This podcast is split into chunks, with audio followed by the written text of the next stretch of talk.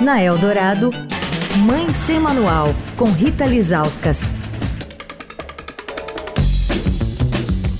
Oi, gente, Mãe Sem Manual de volta. Essa semana falando sobre a vacina da dengue. Foi aprovada em julho do ano passado, foi incorporada ao SUS este ano, mas não é todo mundo que vai conseguir se vacinar num primeiro momento de forma gratuita pelo SUS.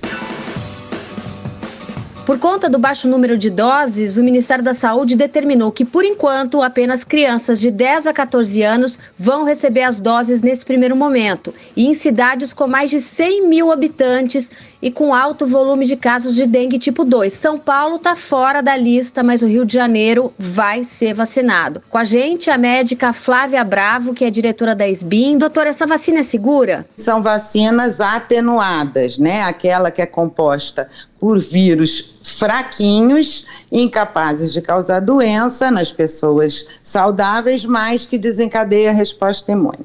Essa vacina, ela teve anos e anos de estudo, tanto com pessoas soronegativas como soropositivas, e a segurança foi igual. É uma vacina até esse momento extremamente segura os dados que a gente tem até hoje, mas continua, né? A vigilância com todas as vacinas é assim. Eventos graves ou eventos sérios são extremamente raros. Quer falar com a coluna? Escreve para mãe sem manual, arroba estadão.com. Rita Lisauskas para a Rádio Dourado, a rádio dos melhores ouvintes. Você ouviu Mãe Sem Manual, com Rita Lisauskas.